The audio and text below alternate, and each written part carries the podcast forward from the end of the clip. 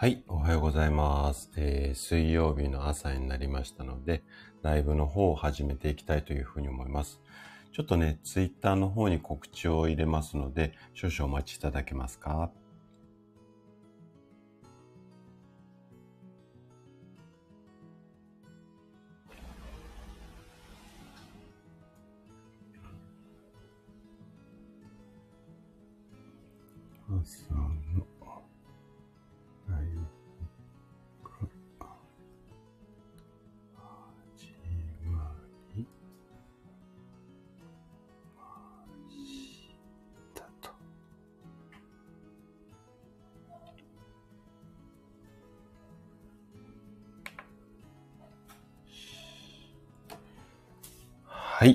はい、お待たせしました。改めましておはようございます。高田です。えーと、今日もね、水曜日になりましたので、ライブをしていきたいというふうに思います。で、今日テーマとしては、実は怖い夏の冷え性。要はね、冷え性についてのお話なんですけれども、まあ、あのー一般的な対策と、あとは食事でね、結構冷え性って、こう予防っていうかね、あの、ケアできますので、そのあたりをいろいろとお話をしていきたいなというふうに思います。で、大体ね、1時間ぐらいで、あれこれいろんなお話、あとは皆さんからのね、コメントも拾いながら進めていこうかなというふうには思うんですけれども、今日は前半はね、まあ、あのー夏場でも意外と体冷えてますよっていうお話と、あと、後半、後半に、えっ、と、食事でね、あの、冷え性が対策できますよ。こんな話をしてきます。で、前半はね、一般的にこう広く知られてるようなお話が多いと思うんですが、後半は食事でこう、冷え性対策って意外とありそうでなかったような症状だ、あ、症状っていうか、あの、情報だと思いますので、ぜひね、後半まで耳傾けていただきたいなというふうに思っているのと、あと、最後まで残ってくださった方にいつもね、おまけでね、耳寄り情報をお届けしていくん、いるのですが、今日のおまけコーナーは、冷え性に効く漢方の紹介と、あとはね、ちょっとした、まあ、体操というかストレッチ、ここをね、おまけコーナーで紹介して、これでね、1時間ぐらいでお話できたらいいかな、なんていうふうに思っています。はい、ぜひよろしくお願いします。ちょっとコメントに戻りますね。はい。あ、シオもおはようございます。来てくださってありがとうございます。はい。シロさんもおはようございます。いつもありがとうございます。はい。あ、ジュンコさんもおはようございます。来てくださってありがとうございます。あ、はらぺこママさんおはようございます。来てくださってありがとうございます。あ、ちょっと遅くなっちゃったんですが、 Voicy おめでとうございます。いやー、すごいですね。私もね、あのー実は応募してみました。で、えっ、と、ちょっと刺激を受けてってわけではないんですが、やっぱり憧れているプラットフォームではありますので、で、やっぱりこう、何度かこう、応募してもいいっていう、その応募のページにもね、書いてあったので、まあ、ちょっとなんか受かるまでっていうわけではないんですが、何度かね、まあ応募してみて、やっぱりこう、なんだろうね、うん、今一番こう情報の量と質、圧倒的に届けられるのは YouTube だとは思うんですが、私はちょっとやっぱりこのラジオっていう媒体で思いっていうか、健康の情報を届けるっていうのが、すごくやっぱり自分の性にも合っているので、ラジオでね、なんとかこう、いろいろ皆さんを健康にしていきたいなって思いが今すごく強いので、まあ、スタエフと Voicy っていう2本立てでね、いけたらいいかなってちょっと思っていて、まあ、受かるまで応募し続けてやろうかななんていうふうに今思ってます。はい。えー、っと、えー、っと、えー、っと、えー、っと、えー、っと。あ、職味さんおはようございます。来てくださってありがとうございます。今日はね、冷え性についてで、あと、食事でのケアっていうのもね、後半にね、ちょっと話をしていこうかな、なんていうふうに思っています。はい、めいさんもおはようございます。来てくださってありがとうございます。はい、あ、あかりさんもおはようございます。先ほどはありがとうございました。髪の毛切っちゃうんですね。はい。まあ、あのー夏だし、いいし、まあ女性が髪の毛切りたいって結構女性独特の感覚なのかなと思っていて、あの、私意外とね、患者さんが髪の毛をこう切って、毛先だけ切ったとかっていうのも意外と分かっちゃって、ちょっと髪型変わりました髪の雰囲気変わりましたって施術に入る前にね、お声掛けすると、もう先生だけは気づいてくれるのなんて思、あの、言われたりするんですが、あの、なので、結構女性って、こう、なんだろう、男にはあんまりない感覚かななんて思うんですけれども、なんかすごく無償に髪の毛切りたくなるっていうような気分になる方が非常に多いのかななんていうふうに個人的に思っていて、やっぱりそういうこの心の声に耳を傾けて、その通り、こう、動いちゃうってすごくいいことだと思いますので、ぜひね、まだ今まで以上に素敵に、はい、なって髪型変更してください。はい。あかりさんはご主人20センチ切っても気づきませんということだ。まあまあまあ、それが男性だと思いますよ。あの、なので、意外とね、えっ、と、気づかないていうか、まあ、こう言うと男性にね、師匠にも怒られちゃうかもしれないんですけども、まあ、男って結構見てないですよね。はい。なので、あの、あれですし、あとはね、私結構気づきやすいっていうのは、意外とね、あの、後頭部を見てるって言ったら変なんですけども、あの、2、30分ずっとこう、うつ伏せで、頭を見ながら施術をされてて、意外とこう、人商売のビジネスなんですけれども、お顔見ないんですよ。うちの、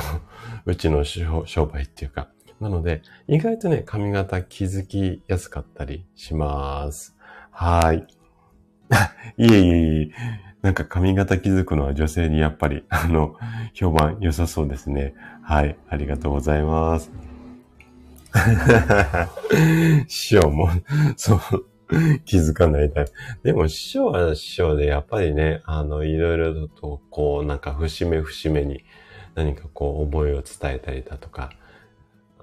私が意外と患者さんとかこうやって発信してる割には、あんまり思いを伝えるって身近な人に対しては上手じゃないタイプなので、はい、あのー、思いを伝えられるってすごく素敵だな、なんていうふうに思います。はい。あ、シュウさんもおはようございます。来てくださってありがとうございます。もうね、将来の子供たちのためにもうインターン、あの、ぜひぜひ頑張っていただいて、今日はあれですかね、あの、お二人、お二人でしたよね、インターン生ね、に向けていろいろ講義っていうか講座をやられるんでしょうかね。なんかこう、うん、多分、シュウさんのもう勝手な私の想像の世界なんですけども、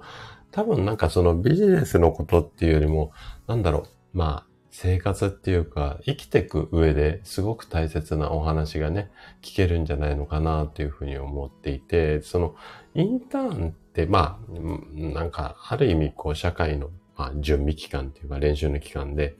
なんだろうな、やっぱりそういう、こう、小手先のテクニックっていうよりも、仕事に対する思い。で、仕事って、まあ、よくね、言われることなんですけども、漢字で書くと使えることなんですが、ここの仕事の死のところ、志のこと、この仕事がやっぱりこれからの時代、特に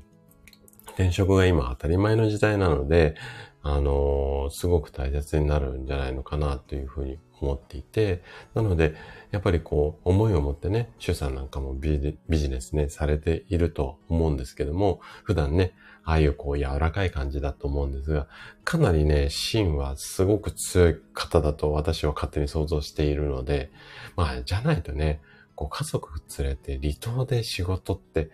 なかなかそういう決断って多分、私もね、結構マニアックな人生を送ってますけども、なかなかね、離島でお仕事ってやっぱり相当な決断だと思いますので、ぜひね、そういう思いとか、なんか考えとか生き方から何かね、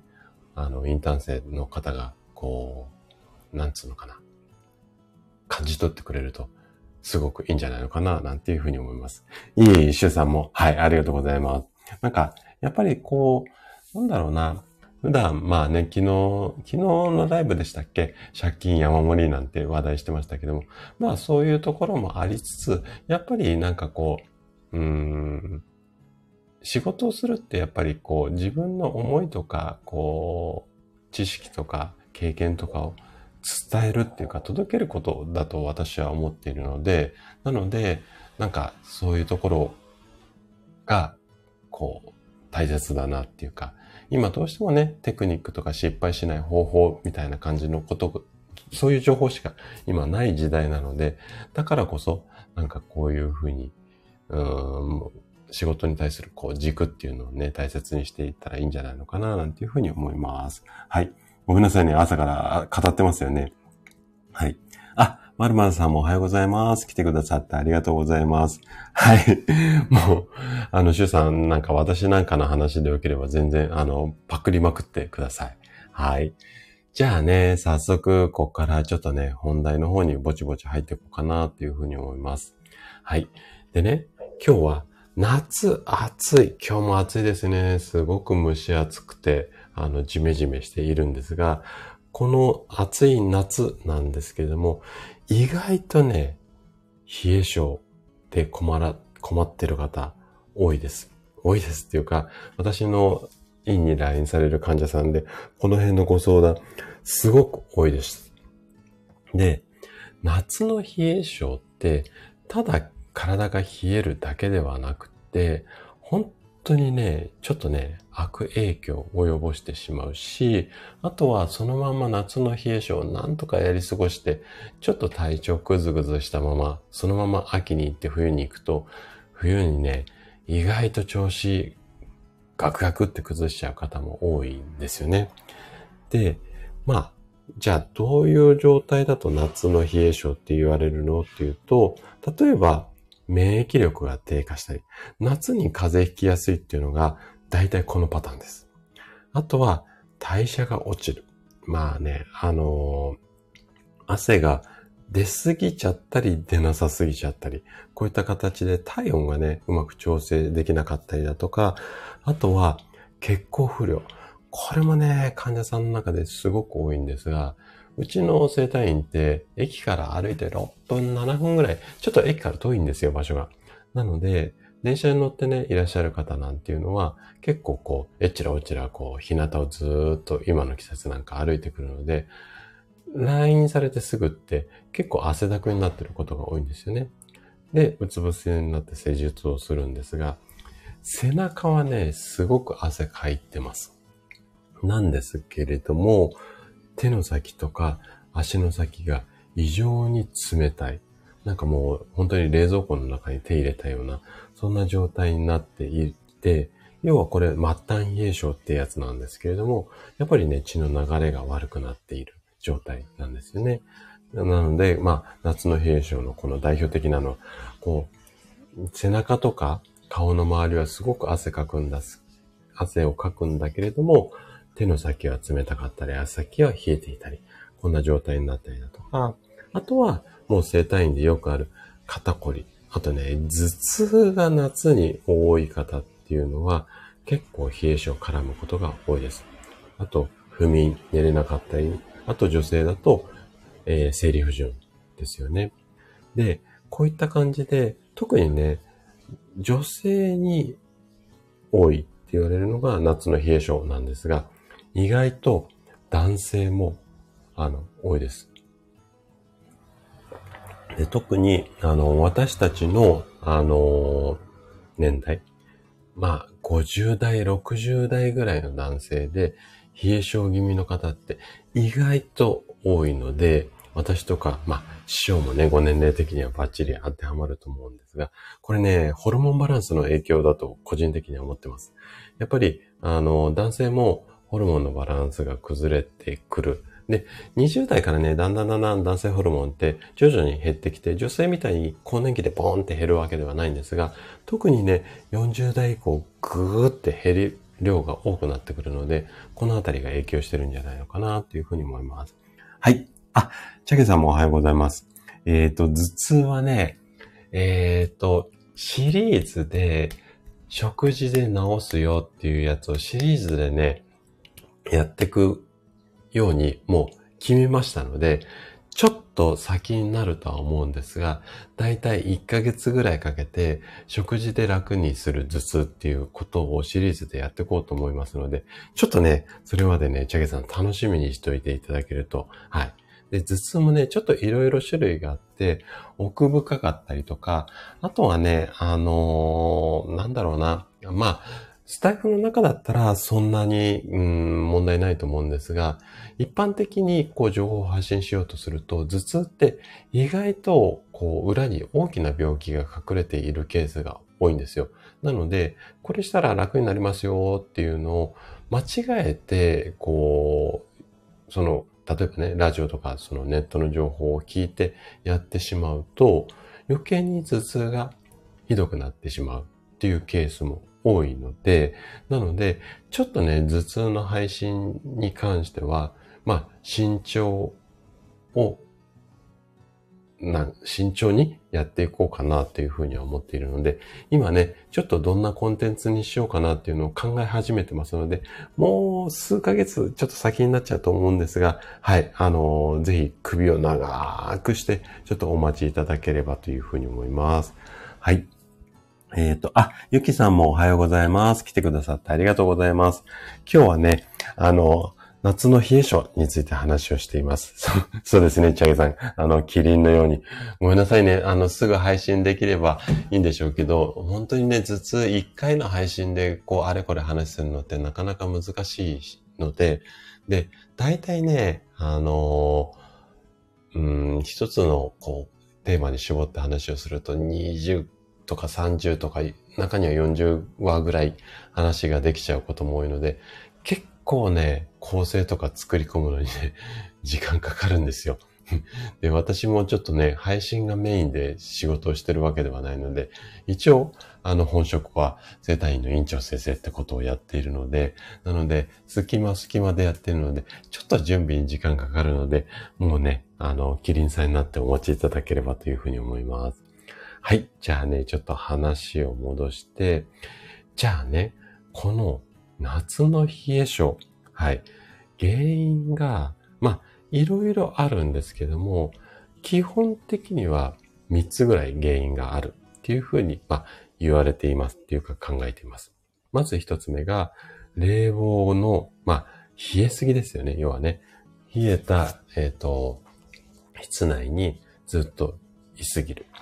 で、えっと、これはもう最近、特にね、私、電車で通勤、今でしているので、すごく感じるのが、電車の中、本当にね、冷えすぎてることが多いと思うんですよね。なので、ちょっとこれ冷えすぎ問題ですよね。はーい。あ、師匠も、はい、あのー、いってらっしゃい。今日もお仕事頑張ってください。はい。まず、この冷えすぎ問題が一つ原因ですね。で、二つ目が、やっぱり冷たい飲み物を飲みすぎ。まあ食べ物もそうなんですが、で、胃腸が冷えちゃう。なので、まあここを、まあ控えていきましょうねっていうことですよね。で、あとは三つ目。これはね、こう皆さんが意識をされていることだと思うんですが、夏はやっぱり汗をかくので、まあ水分とかね、ミネラル、要は塩分も、あの、外に出過ぎてしまうので、ここがしっかり、まあ補充ができていなくってっていうところが、まあ原因だったりするんですよね。でもうちょっとこう、深掘りをしていくと、まず一つ目の原因として、冷房のところ、要は冷えすぎ問題ですよね。で、えっ、と、基本的にはね、これ医学の教科書上の話で個人差がね、ちょっとあるんですけれども、一般的に外の気温と自分の、まあ、あの部屋の温度、もしくは部屋の温度と自分の体温。要は温度差が5度以上になると、こう体がね、キュッてこう縮こまっちゃうっていうか、反対に緩みすぎちゃうっていうか、これによってね、血管がギュッてこう縮こまってしまうんですよ。なので、血の流れが悪くなる。なので、できるだけ5度以上ならないように。えー、っと、なので、人間の体温ってまあ、36度とか、うん、7度とか。まあ、7度まではいかないか。なので、できたら、温度設定ってやっぱり28度がいいですよとかって言われるのが、このあたり、まあ28度でもね、36から5引いて28にはならないんですが、できるだけね、ちょっと温度を高めにしてあげるっていうところがいいかなというふうに思います。あとはまあ、エアコンの吹き出し口にずっといないとかっていうこともね、もうこの辺は皆さんご存知の通りだと思うんですよね。で、あとね、もう一つ、冷房によってこう、室内がね、乾燥しやすくなるんですよ。なので、こうなってくると、喉とか口の中とかの、要は粘膜の、バリアの機能が低下して、これが免疫力を下げる原因になって、夏風邪の原因になってしまうので、なので、冷房の温度設定を気をつけて、冷房使用中で快適なんですけれども、水分補給をこまめにする。この部屋の中で水分補給をするって、あんまり意識されない方が多いんですよね。なんですが、例えば部屋の中がまあまあ快適な温度で少し冷えすぎの温度が好きな方とかもいらっしゃると思うんで、そういった時には冷たいものではなくて、あったかいものを飲みながら、こう、体温を調整していく。こんな感じが、まあ、現実的なんじゃないのかなというふうに思います。これが冷えすぎ問題の対処法ですね。で、二つ目、今度は、冷たいものを食べたり飲んだりで、胃腸が冷えすぎてしまいますよっていうところですよね。で、胃腸が冷えすぎてしまうと、消化吸収っていうのが悪くなります。なので、せっかく夏バテにいいものを食べましょうとか、私のね、ラジオを聞きながら、あれ食べましょう、これ食べましょうっていうのを参考にしていただいて、一生懸命入れるところ、頑張っていただいても、でも、胃腸が冷え切ってしまっていると、やっぱり消化吸収が悪いので、せっかくいい栄養を入れても、ダダ漏れの状態になってしまうんですよね。なので、胃腸は冷やしたくない。だから、たまにあったかいものを飲んだり食べたりしましょうってことになるんですが、あとはね、胃腸の温度が下がると、自律神経のバランスっていうのが悪くなります。で、自律神経のバランスが悪くなってしまうと、要はさっきの一番目の原因と一緒で、体がね、血流悪くなるので、キュッてこう、血管が縮こまりやすくなってしまうので、なので、調子が悪くなってしまいますので、できるだけね、胃腸をあったかく。だから、まあ、要は冷たいものを飲んだ後は、ちょっとあったかいものを飲んだりとか、あとは、最近ね、シュウさんは上手にできるようになってきてるみたいですけども、アイスクリームをちょっと控えめにしたりだとか、あとやっぱりこれはね、個人的にお勧めしてるのが、やっぱり1日1回ぐらいは、まあ、味噌汁。本当にね、冷たい味噌汁を飲む方ってほとんどいらっしゃらないと思うので、やっぱり1日1回、まあ、味噌汁があんまり好きじゃなかったら、スープとかでもいいですよ。で、味噌汁とかスープがいいところっていうのは、この中にもう本当にね、お野菜の切れっぱな、切れっ端なんかを入れると、結構具沢山にいろいろこう栄養が取れますので、なので、1日、まあ、私は3回飲んでますけれども、あの、夏でどうしても暑くても、1日少なくとも1回ないし2回ぐらいは、そういうあったかい汁物を飲むようにすると、胃腸もね、あの、ほっとして喜んでくれると思いますので、ぜひね、あの、あったかい、そう。そうですね。はい。あの、シュウさん。あの、リンゴですね。で、最近ね、あの、リンゴちょっとやっぱ夏場お高いんですよ。なので、たまに私、キウイにね、キウイフルーツに浮気したりしてますけども、今、ちょっと夏場って、えっと、ニュージーランドとか、ちょっと外国産のリンゴになって、えっと、国産のリンゴがちょっとお高いので、お安い小ぶりなリンゴを食べてるんですが、えっ、と、ニュージーランド産でジャジーリンゴっていうのが結構出回ってるんですよ。なんですけど、ちょっとね、これね、ジャジーね、酸っぱすぎるんですよね。リンゴの中でも。味がなくて、ただ酸っぱいだけなものが多くて、たまにね、外国産なんだけども、品種で言うとね、ピンクレディっていうリンゴが出てるんですよ。これ意外とね、美味しいです。まあ、ものにもよりけりだとは思うんですが、意外と外れないので、夏場どうしても、あの、リンゴ食べたいお好きな方は、ちょっとね、ジャジーじゃなくてね、ピンクレディっていう品種を探して食べていただけると結構美味しくなる、あの、いただけるんじゃないのかな、なんていうふうに思います。はい。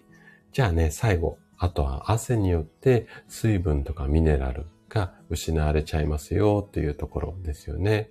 で、水分とかミネラルっていうのは血液とか体の中の体液をやっぱりね、構成する、まあ成分で、すごくこう、ここが不足してしまうと、やっぱりね、体温の調整がうまくいかなくなって、夏場調子悪くなってしまうんですよ。なので、お水をね、意識される方も多いんですが、要は、ミネラル、要は、あの、もっと言うとナトリウムって言って、要は、お塩の類なんですけども、あの、ここもね、あの、汗と一緒に出てしまうので、で、ナトリウムが、あのー、減ってくると、筋肉とかが硬くなったりとか、あと神経の動きが悪くなるので、夏場に足つりやすい方って多いんですよ。特に女性、ふくらはぎがつりやすいって方。この方は意外とナトリウム、あとはカッコでカリウムなんていうところなんですが、これ、うん、海のものですね。わかめとか昆布にいっぱい入っていて、あとは緑黄色野菜って緑の野菜にも多めに入ってるんですが、このあたり、だから要はね、やっぱりね、お味噌汁にね、あの、乾燥のわかめをぶ込むっていうのがね、やっぱり一番、うん、流れ的にはいいんじゃないのかな、なんていうふうに思うので、このあたりね、もしね、夏はよく、あの、夜、エアコンきすぎて、冷え冷えで寝てると足つっちゃいますよっていう方は、朝起きてね、お味噌汁なんかを飲む習慣、その中にわかめ山盛りに入れる習慣なんかをつけてあげると、足がつるのが少しね、あの、少なくなるんじゃないのかな、なんていうふうに思います。はい。はい。あ、シュウさん、そうなんですよ。夏はね、ピンクレディーがいいかなと思います、リンゴね。はい。あ、シュウさんもおはようございます。来てくださってありがとうございます。先ほどね、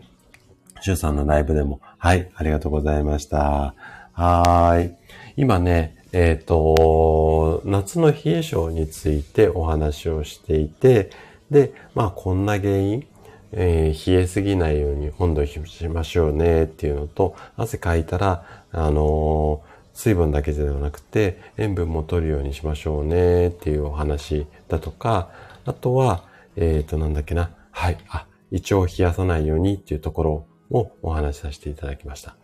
で、ここまでっていうのは、まあまあ一般的なあのお話だし、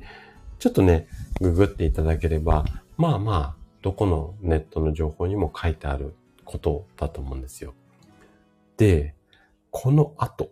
この後後半は、じゃあ、この、えっ、ー、と、夏の冷え性にお困りの方に、食事でね、これを改善っていうかケアしていきましょうねっていう方法をこれからお伝えしていきます。で、最初にもう答えからお話をするんですが、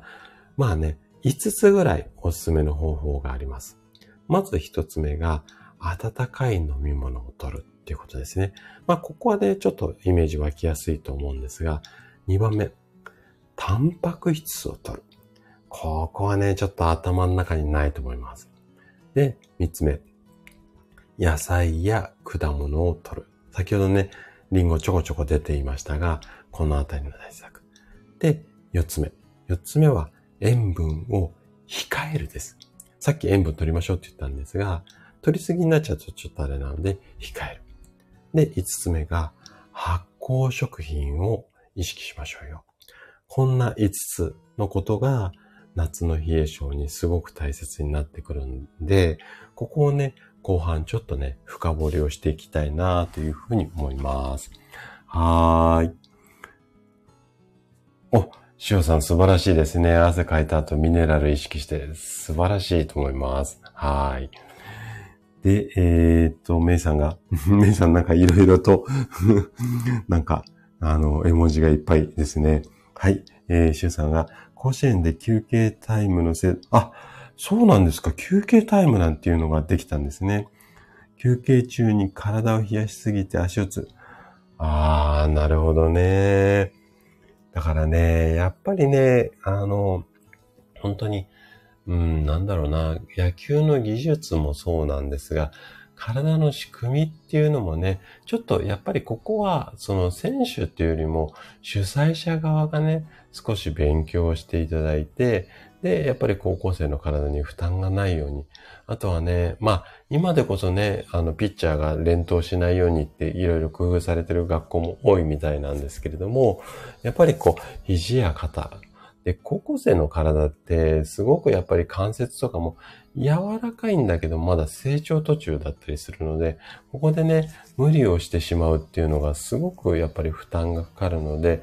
投げ終わった後の、まあ、アイシングとかはされてると思うんだけども、やっぱり筋肉にいい、うーん、なんだろうな、食事で、しっかりこう、次の日に向けて回復をしてあげる。このあたりをね、ケアをしていった方がいいんじゃないのかな、なんていうふうに思います。はい。うーんと。あ、そっか。メイさんこれいたずらなのか。はい。なるほど、なるほど。そっか、息子さんがいたずらされたんですね。なるほど、なるほど。はい。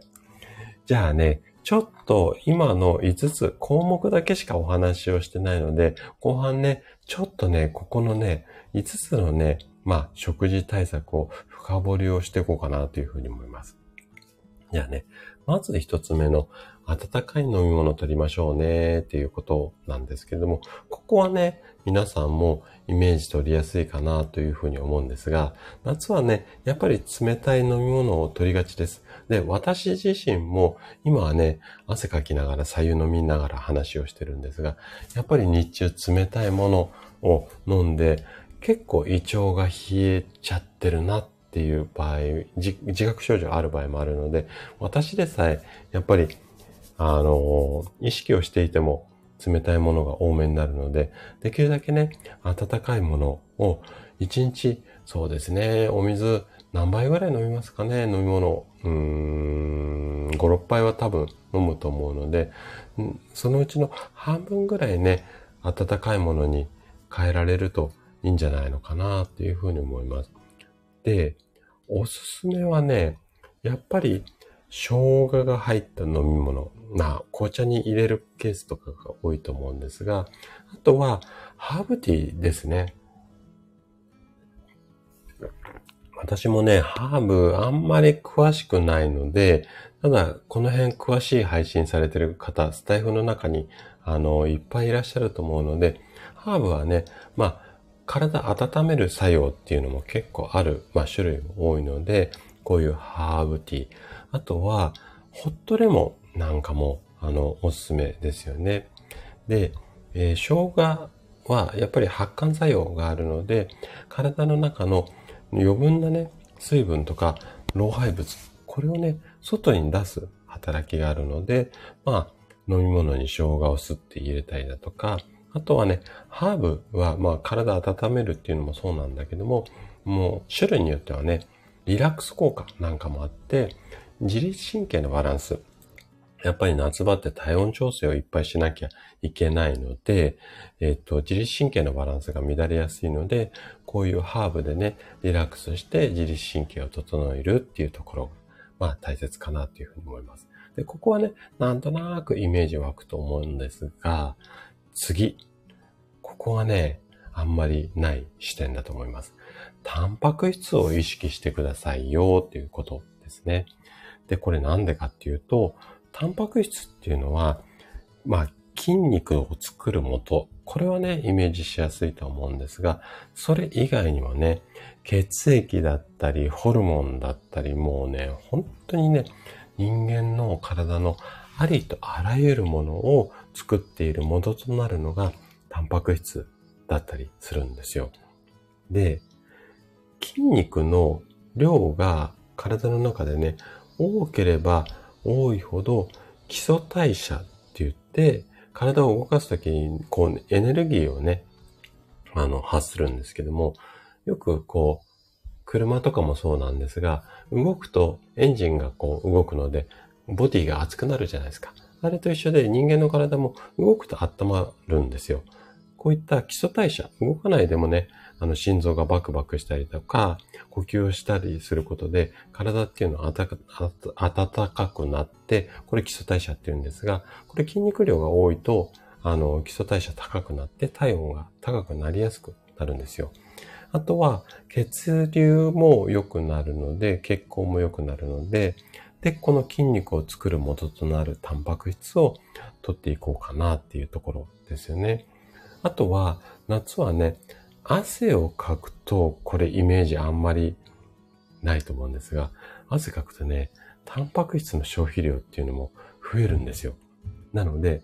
夏場不足しがちなんですよね、タンパク質って。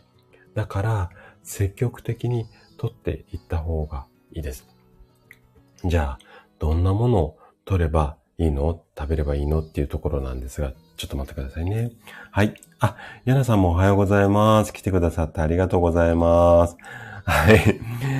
そうね、あの、さっきね、ちょっと冒頭でもお話ししたんですが、かなり、あの、電車の中、冷房効いてますよね。だからね、本当にこうそこからね、またバーンって暑い外に出ると、やっぱ体の中がね、忙しくなっちゃうんですね。体温調整しようと思って。で、自律神経のバランス乱れやすいので、このね、出たり入ったり、ちょっと気をつけていただいて、はい。あ、かのさんもおはようございます。来てくださってありがとうございます。あ、満員電車の中で、もう本当にね、朝から通勤、あの、ご苦労様です。はーい。クララさんもおはようございます。来てくださってありがとうございます。今日はね、夏の冷え性についてあれこれお話をしてきて、で、今はね、冷え性対策の食事療法編お話をしています。で、夏場は意外とタンパク質が不足しがちですよっていう話をね、途中までしていました。はい。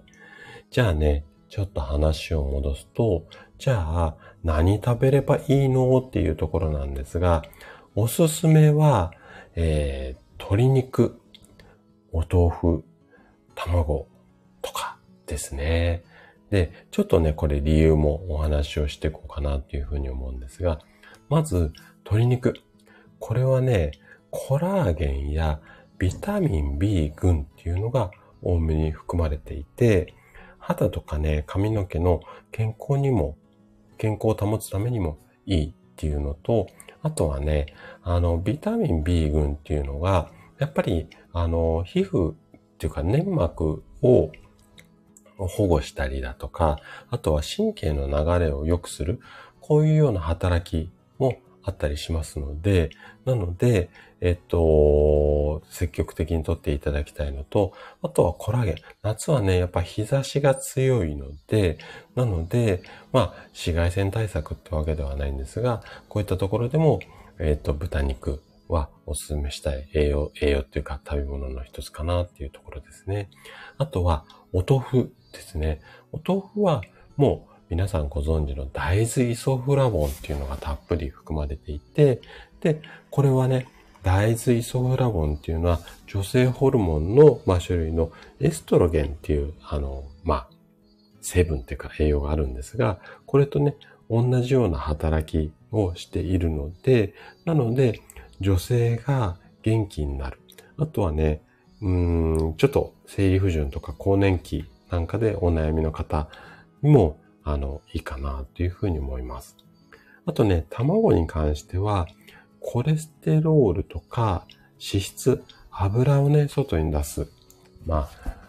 こういうような作用。コレステロールはいっぱい入ってて、油のね、油を外に出すっていう作用もある。まあ、レシチンとかコリンっていう、まあ、成分が入っていて、で、このあたりをきちんと積極的にとっていくと、血液の流れも良くなったりします。あと血圧高めの予防にもなったりするので、卵もおすすめだったりします。でね、あの、夏場ってどうしてもね、食欲落ちがちじゃないですか。で、さっきからね、味噌汁飲め、味噌汁飲めって言ってますけれども、このね、味噌汁の中にね、卵入れちゃうっていうのもね、結構一石二鳥どころか三鳥ぐらいになって、あの、すごくおすすめかなというふうに思います。で、うちもね、週にね、2、3回ね、あの、味噌汁の中に卵を入れて食べてますけれども、こんな感じでね、食べてあげると、食欲落ちても食べやすいと思いますので、ね、ぜひね、やっていただけるといいかなというふうに思います。はい。えー、っと、ちょっと、コメント戻りますね。あ、ヤシャさんおはようございます。はい。お腹あたりが冷え冷えで、ああ、なるほどね。あの、お腹冷える方非常に多いですよね。で、本当にね、これはね、もう簡単にできることなんですけども、自分のね、あの、手をね、あの、お腹に当てるだけでも、これでも、あったかくはなると思います。なので、まあ、手を当ててもらうっていうのもいいですし、あとは、ちょっとね、あの、まあ、これ、ね、まあ、好き嫌い分かれるとは思うんですが、えっ、ー、と、夏場にね、あったかいもの飲みましょうってお話をするじゃないですか。で、あったかい飲み物をこうカップに注ぐと、カップがちょっとあったかくなりますね。冬はこう、カップを手先冷えてるとき、こうカップ温め、カップ、あ、あったかいカップをこう、なん、なんていうのかな、包み込むようにこう持って手温めるじゃないですか。あれと同じことを夏場あったかいものを飲むときにもやっていただいて、その後ね、ピタってお腹のところに手当てると、これで結構お腹あったかくなったりもしますし、カップそのままね、近づけて温めてもらってもいいので、こんな感じでね、外からこう少し温めてあげるなんていうのもいいかなというふうに思います。で、あと、これは、あの、夏場にね、湯船に浸かれれば一番いいんですけれども、意外とね、足先が冷えてる方が多いので、まあ、クーラーが、あの、効いてるお部屋でもいいので、ちょっとね、大きい洗面器に、要は足湯をね、してあげると、結構お腹、要は下半身というか下腹部の方が足温めてあげると温まる方も多いので、結構夏場の足湯なんていうのもいいかなというふうに思います。はい。えっ、ー、と、クララさんが、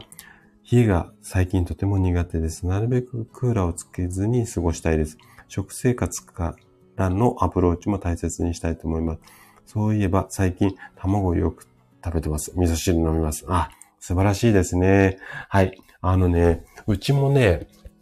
クーラーなるべくつけないように、昨日もちょっとね、寝苦しくて、明け方結構目が覚めたんですが、夜まだね、クーラー入れないでうち寝ているんですよ、まだ前回で。なので、なんか、まあ、ちょっと暑いですけど、でもできるだけね、まあ、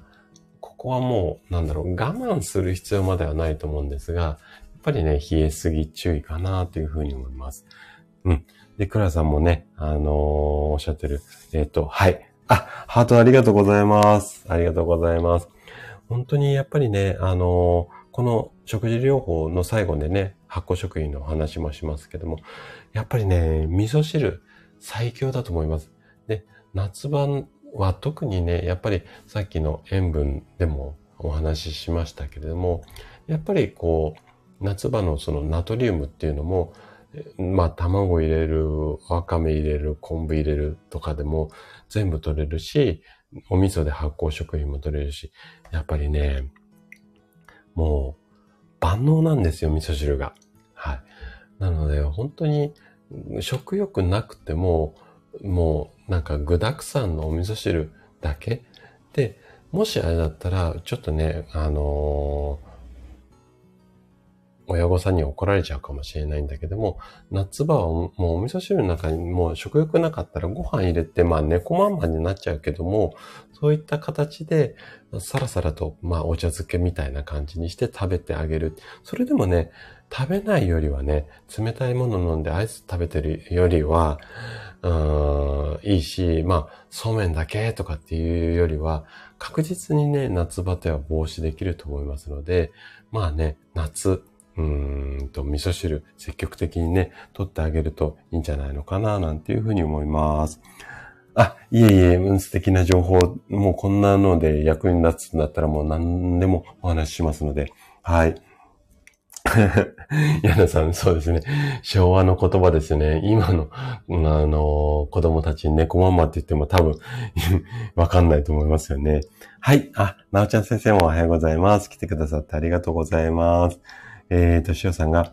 お味噌汁、あ、おじや、よく食べてます。あの、いいと思います。夏場はね、そんな感じで、本当にね、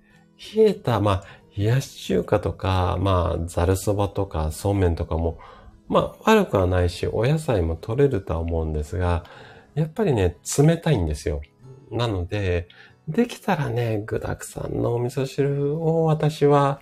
お勧めしたいかなというふうに思います。はい。じゃあね、ちょっと対策に戻って、対策5つあるので、今度3番目ですね。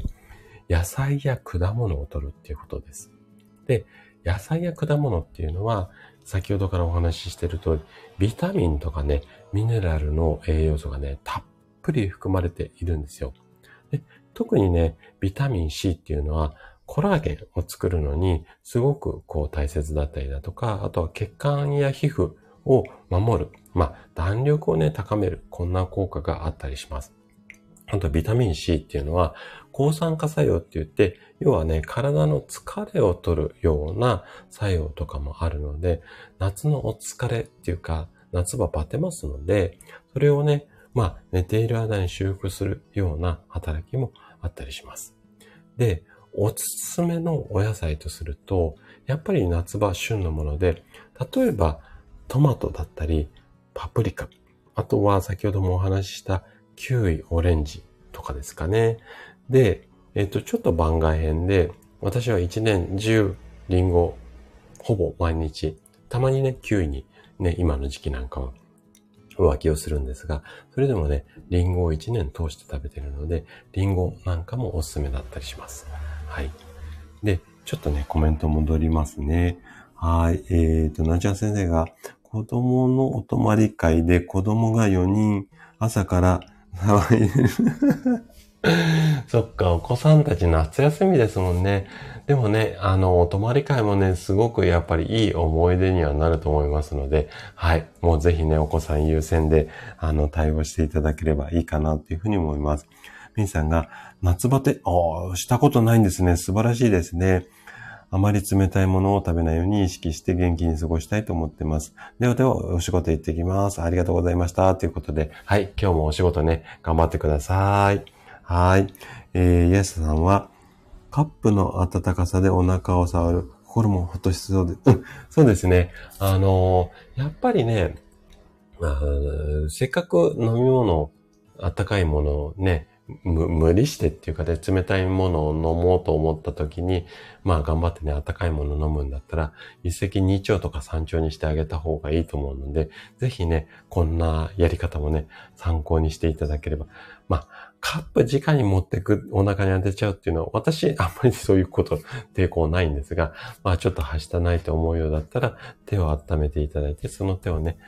当ててあげる。で、本当にね、なんかね、手当てってすごくこう大切っていうか、結構効き目大きいので、ぜひね、自分の手で自分を、まあ、治療してあげる。こんなこともやってあげるといいんじゃないのかなっていうふうに思います。はい。じゃあね、ちょっとね、話戻して、まあ、お野菜と果物を、まあ、積極的に取りましょうよねっていうところをやっていくんですが、まず、トマトをおすすめしたいのが、もうね、ご存知の通り、トマトね、リコピンというね、赤い色素が含まれています。これパプリカ、赤いパプリカとかもそうなんですが、このね、赤い色素っていうのは、抗酸化作用、体の疲れを取ったりだとか、あとはね、血液サラサラにする効果もあったりするので、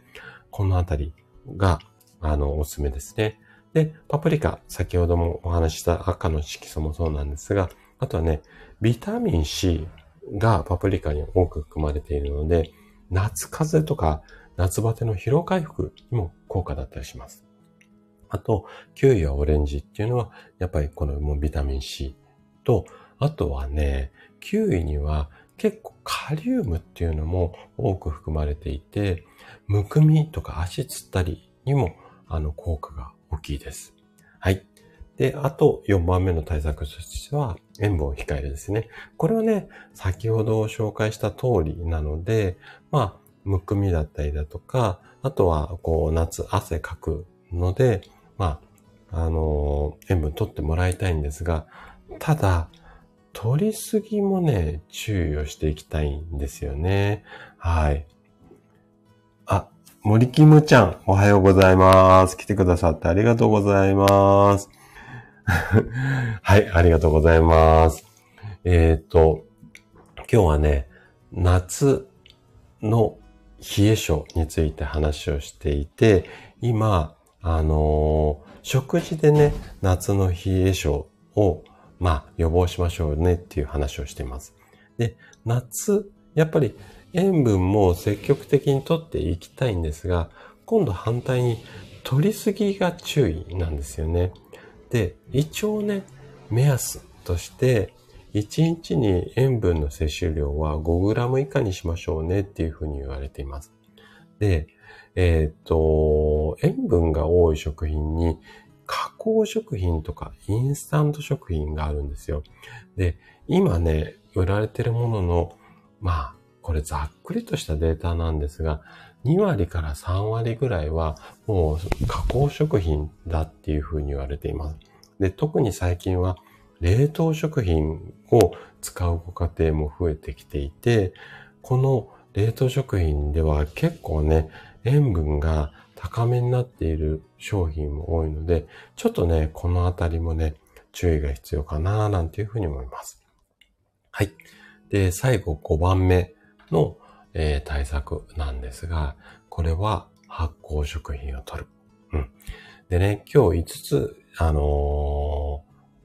食事の対策紹介したんですが、このね、5番目の発酵食品と、あとはね、タンパク質。このあたりがね、超重要ポイントかなって個人的には思っていて、それ以外の情報に関しては、ちょっとね、聞いたことがあるような情報も多かったとは思うので、ちょっとね、この5番目をね、力を入れてお話をしようかなっていうふうに思うんですが、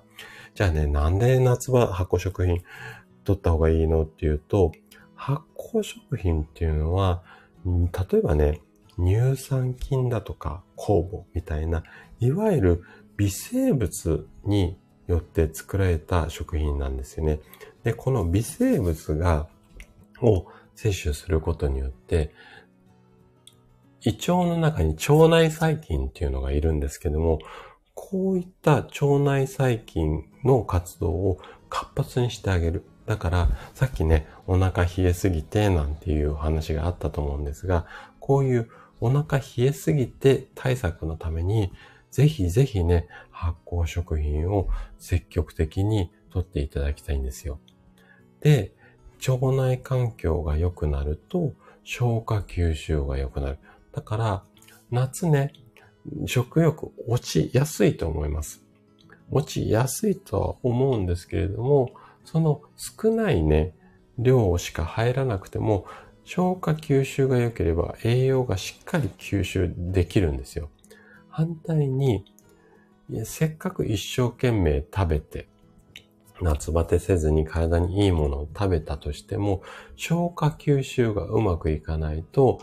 体の中でちゃんと血となり肉とならずに、外にダダ漏れになってしまうケースも多いので、なので、腸内環境を良くしてあげる。そのためには発酵食品を意識してくださいよ。まあ、こんな考え方なんですよね。はい。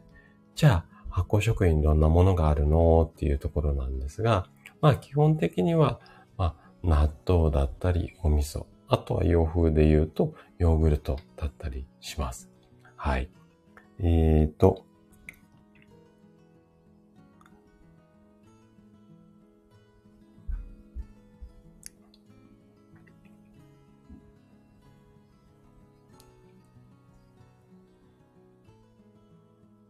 はい。えっ、ー、と、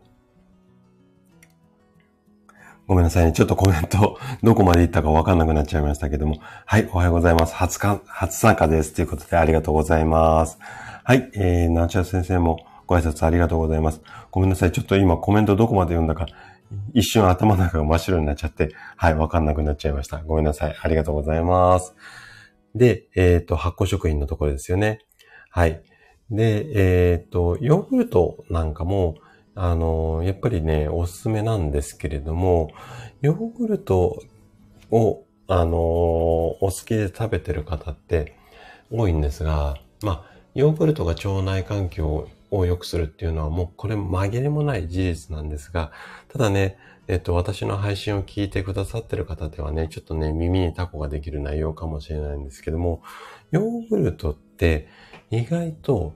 意外とっていうかほぼね、冷たいまま食べることが多いんですよ。なので、いっぱい食べると胃腸をね、冷やしすぎてしまう。こんな可能性もあるので、ヨーグルトを食べるときには冷たいものを入れてる。こういった意識っていうのをちょっとしていただきたいなっていうところですね。で、あとはね、納豆は大豆イソフラボンだったりだとか、あとナトキナーゼって言って血液サラサラにする成分が入っていますので、まあこのあたりも積極的にとっていただきたいのと、あとはね、やっぱりね、夏場はね、もう今日再三お話になっちゃいますけども、やっぱり味噌汁が一番だと思います。手っ取り早いし、あとは日本人で味噌汁嫌いで、まあ飲めない、食べれないって方、ほぼいないと思うんですよ。まあ中にはね、ちょっといらっしゃるかもしれないんですが、まあほぼいないと思いますので、なので、やっぱりね、あの嫌いなものを無理して食べるって意外とね、大変だったりするので、夏場はね、味噌汁で元気に過ごすっていうのが一番なんじゃないのかな、なんていうふうに思います。はい。あ、ヨナさんが駅に着きますということで、はい、ありがとうございます。今日もお仕事頑張ってください。はい。ということでね、今日はここまでがね、あの本題っていうか、お話ししたかった内容になります。じゃあね、ここからはね、ちょっと最後まで残っていただいた方におまけコーナーということで、冷え性に効く漢方と、あとはね、ちょっとしたね、今日はね、ツボではなくてね、体操、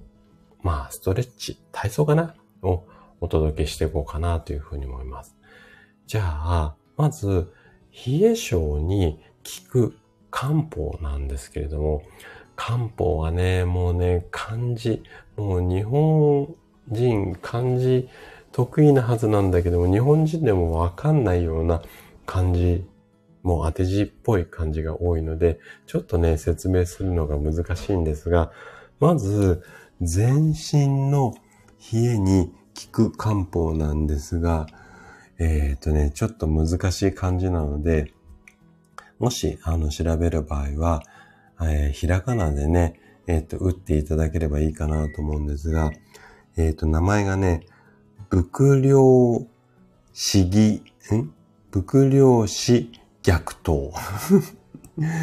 伏量市逆闘。まあ、死逆闘なのかな？伏量、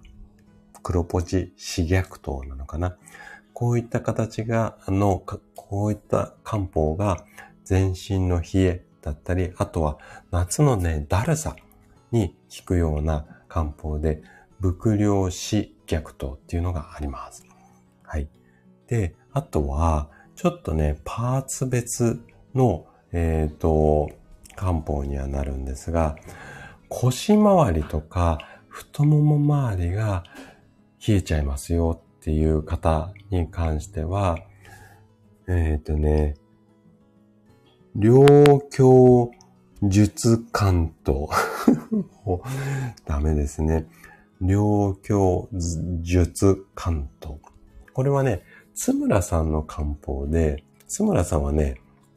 番号を入れていただいてる、あの、番号をね、振ってもらってるので、えっ、ー、とね、これ、津村のね、118番、津村118とかで検索してもらっても、この漢方多分出てくると思います。なので、腰回りとか太もも周りが冷えちゃうよっていう方は、つむら118。両胸術関東っていうような漢方がおすすめだったりだとか、えっ、ー、と、あとはね、特にね、膝から下。膝から下が、えっ、ー、と、冷える方は、えっ、ー、とね、八味地溶岩っていうような漢方。これはね、津村で言うとね、7番の、えっ、と、漢方になります。これがおすすめだったりだとか、あとはね、手足の先っぽの方が冷えてるよっていう方に関しては、もう、これはね、名前めちゃくちゃ難しい。陶器、刺逆、かご、収、小、行と、もう、わけわかんないですね。これはね、津村のね、38番っていうような漢方です。このあたりがおすすめだったりします。いやー、漢方の紹介もね、壺の紹介も、とね、これ、こう、漢字とか読み方、なんか工夫してもらいたいですよね。まあね、このあたりの漢方を、えっ、ー、と、多分、えっ、ー、と、このあたりの津村さんの漢方だったりすると、大きなね、ドラッグストアでも手に入るものが多いと思うので、まあ、このあたりをちょっと、うん、参考にしていただいて、で、あとはね、これはね、まあ、ストレッチとか、まあ、体操ですよね。で、これをね、二つね、紹介したいというふうに思います。えーと、森くむちゃんは、あ、つむらを愛用してるということで、はい。あの、そうですね。つむらさんね、あの、番号で検索できると思いますので、あ、じゃあもう一度ちょっとお伝えしましょうかね。えっ、と、腰回りとか太もも周りが冷えてしまう。この時には、つむらのね、118番の漢方がおすすめだったりします。で、えっ、ー、と、膝から下が冷えてる場合には、つむらの7番だったりだとか、あとね、手先、足先が冷えてる方に関しては、つむらのね、38番。このあたりがおすすめだったりします。じゃあね、お薬じゃなくて、自分でね、動いて何とかしたいよっていう場合には、二つほどね、ちょっとしたね、体操をね、あの、教えちゃい、教えたいなというふうに思うんですが、えっ、と、まず一つ目がね、太ももだったり、ふくらはぎ、これを動かそうかっていうような体操なんですが、要はね、太ももをしっかり動かすと、心臓に戻るね、血液の流れが良くなってくるので、血行が良くなりやすくなるんですよ。で、これはね、あの、自宅でも簡単にできますし、もちろんね、お仕事やってる合間でも、机の下であれば、多分ね、周りに見えずにできると思いますので、ちょっとね、あのー、参考にしていただけたらいいかなというふうに思います。で、方法、手順ね、えー、っと、言っていきますね。まず、椅子に座った状態になります。で、この時に膝が、まあ、90度にな曲がるような感じで、少し深く座ってください。で、この状態から片足をね、まっすぐ伸ばして、つま先を手前に引いて、要は足先伸ばすような形ですね。かかとをね、こう突き出します。要はふくらはぎを伸ばした状態で10秒から15秒停止。したら戻してもらって、で、今度反対の足、ぐーっとまっすぐ伸ばして、足先をぐっとまっすぐ反るっていうかね、足先伸ばすような感じ。これで10秒から15秒。で、戻す。これを右足、左足、それぞれ繰り返して、まあ5回ずつくらいやればいいんじゃないのかな、なんていうふうに思います。はい。あ、なおたくさんおはようございます。来てくださってありがとうございます。今日はね、あの、夏の冷え性についてあれこれお話をして、今ね、もう最後のおまけコーナーで、えー、漢方の紹介をした後に、えー、こんな体操しましょうねっていうところをお話ししていました。で、これは、あの、今のね、足先を伸ばすっていうか、座ったまんまできますし、で、最初にね、深く座ってやってくださいってお話をしたんですけれども、えっ、ー、と、これ、深く座った状態だと太ももがベタって椅子の座面につくので、少し負荷が柔らかい形っていうのかな。足腰がちょっと筋力がない方は、この深く座った状態でやっていただいて、で、足腰自信あるよとか、あとはやり始めてちょっと慣れてきたよっていう場合は、浅く座ってください。で、太ももを浮かした状態でや、やると少し負荷が強くなるので、このあたりはね、お好みで調整していただけるといいんじゃないのかなっていうふうに思います。はい。これがね、まず一つ目の体操です。座ったままできますので、まあね、会社で、えー、仕事中とかにもできると思いますので、ぜひやってみてください。で、もう一つ。今度はね、立ったままやる体操なんですが、かかとをね、上げ下げするストレッチです。まあ、ストレッチっていうか体操ですね。えっ、ー、と、これね、目的とすると、ふくらはぎの、あのー、血行を良くして、で、えっ、ー、と、冷えを解消しましょうねっていうことなんですが、えー、もう手順、もう本当に簡単です。まっすぐ立った状態から、うーん、なんていうのかな、背伸びをするような感じ。かかとを浮かしてつま先立ちをします。で、つま先立ちをして10秒から15秒我慢。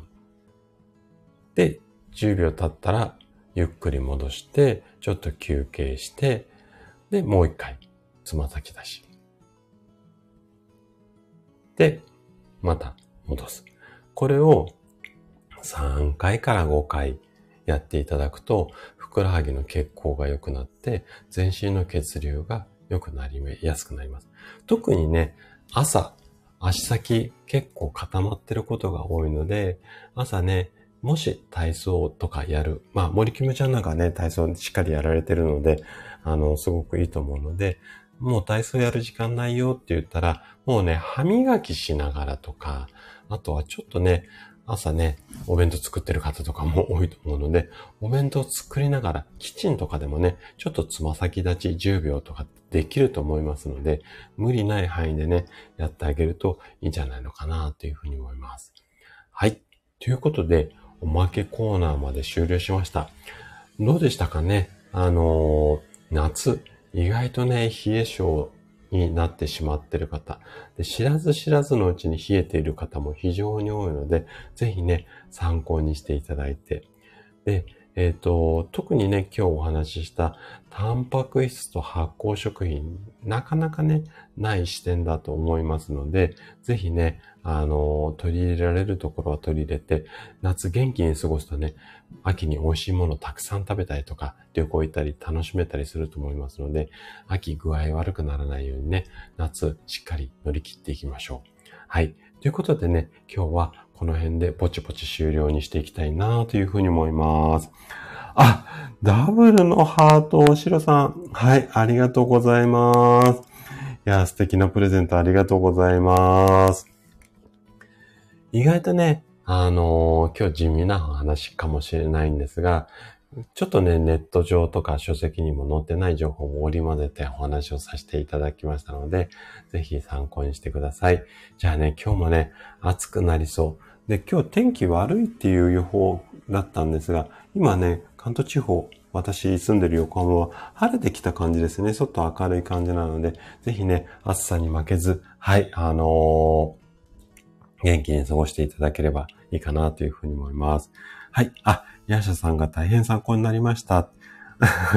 私の声でいい、あの、癒されたということで、はい。ありがとうございます。はい。しおさんもありがとうございます。じゃあね、今日ぼちぼちこの辺りで終了にしたいと思います。まあ通常の配信はね、毎日しておりますので、ぜひね、そちらも参考にしていただけたら嬉しいです。はい。しゅうさんもありがとうございました。またね、あの、今日お休みだと思いますので、はい、ゆっくり体休めてください。はい、クララさんもありがとうございます。なおちゃん先生もありがとうございます。はい、森キムちゃんも、はい、ありがとうございます。シロさんもありがとうございます。はい、まるまるさんもありがとうございます。ではでは、この辺りで失礼したいと思います。はい、ありがとうございました。